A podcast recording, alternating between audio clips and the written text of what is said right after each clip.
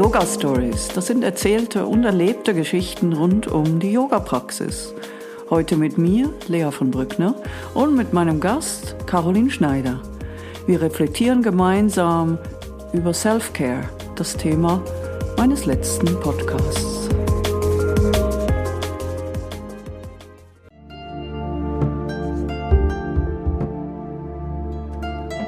Ich sitze hier gerade mit Caroline, meiner lieben Nachbarin, und mit Lilly,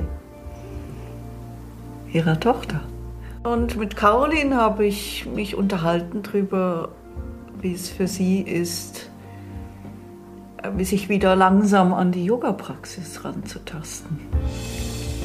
Es ist schon interessant. Also Lilly ist jetzt mein zweites Kind.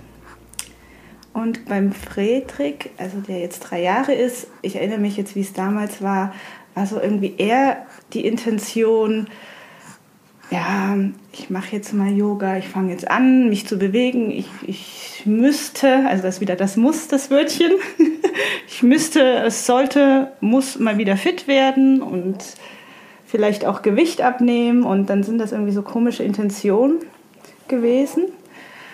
Und jetzt dieses Mal mit der Lilly erlebe ich es ein bisschen anders.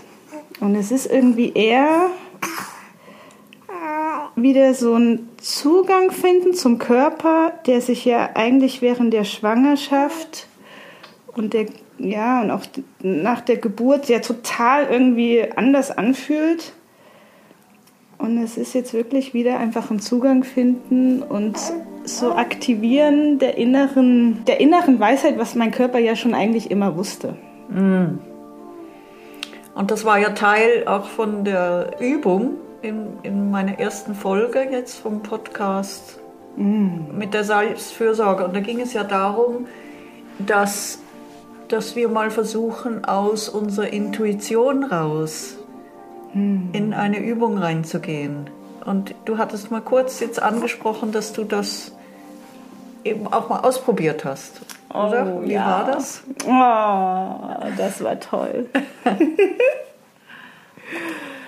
ja, ich erinnere mich gerade eben, ich saß ja auf dieser Bank an dem Fluss in der Alment hinten. Ich hatte ja, glaube ich, auch das Video geteilt dazu im Chat, weil ich es einfach so einfach so ein berührender Moment fand. Ähm, und da habe ich deine, deinen Podcast gehört. Und ja, bin einfach mal dem also gefolgt. Und das fand ich so schön, weil es hatte so viel mit Verbundenheit zu tun und hat auch viel mit Selbstliebe und ja, Selbstfürsorge zu tun. Also ich habe es irgendwie wie erfahren, wie es ist, wenn, wenn ich mal in die Stille gehe und auf die Antwort warte bei der Frage, was braucht es jetzt? Und den Geist mal so ein bisschen beiseite gestellt habe. Da kann man sich fragen, was hat das jetzt mit Verbundenheit zu tun? Ich erlebe das selber immer wieder, dass eben ein Entscheid zu einer Handlung rein aus dem Kopf raus initiiert, ist eben nicht in Verbindung mit unserem Körper. Und ich glaube, es geht in diese Richtung, dass wir zuerst in die Stille gehen und dann in die Verbindung treten mit unserem ganzen Sein und dann kommt aus diesem, aus dieser Verbindung raus kommt die Antwort in Form auch von Lust auf. Mhm. Im Gegensatz zu ich muss jetzt.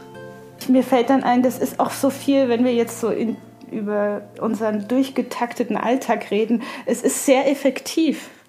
Also weißt du jetzt, wenn man mal sieht, wenn man es schafft, in diesen zehn Minuten oder diesen sich einen Zeitraum auszusuchen am Tag, wo man es schafft, in diese Verbundenheit zu gehen, um auf die Antwort zu warten, die es vielleicht in dem Moment braucht. Mhm. Und das zu machen, das muss mhm. ja, das ist ja vielleicht wirklich nur eine ganz kleine Handlung. Ist das, finde ich, sehr effizient. Das ist interessant, was du jetzt sagst. Ja dass wir uns eigentlich wie vorgaukeln, wir brauchen immer ein Programm und Ziele und spulen das ab, sind aber eigentlich nie ganz genährt ja. und brauchen immer wieder was Neues. Du sagst jetzt, wenn ich es schaffe, in diesen Raum zu treten und dann über die Intuition, das, mir das zu gönnen, hm. in zehn Minuten, was ich wirklich brauche. Dann ist es viel effektiver. Schön. Schön. Schauen wir mal, was, was ich für eine Idee habe für den nächsten Podcast. Ja, spannend.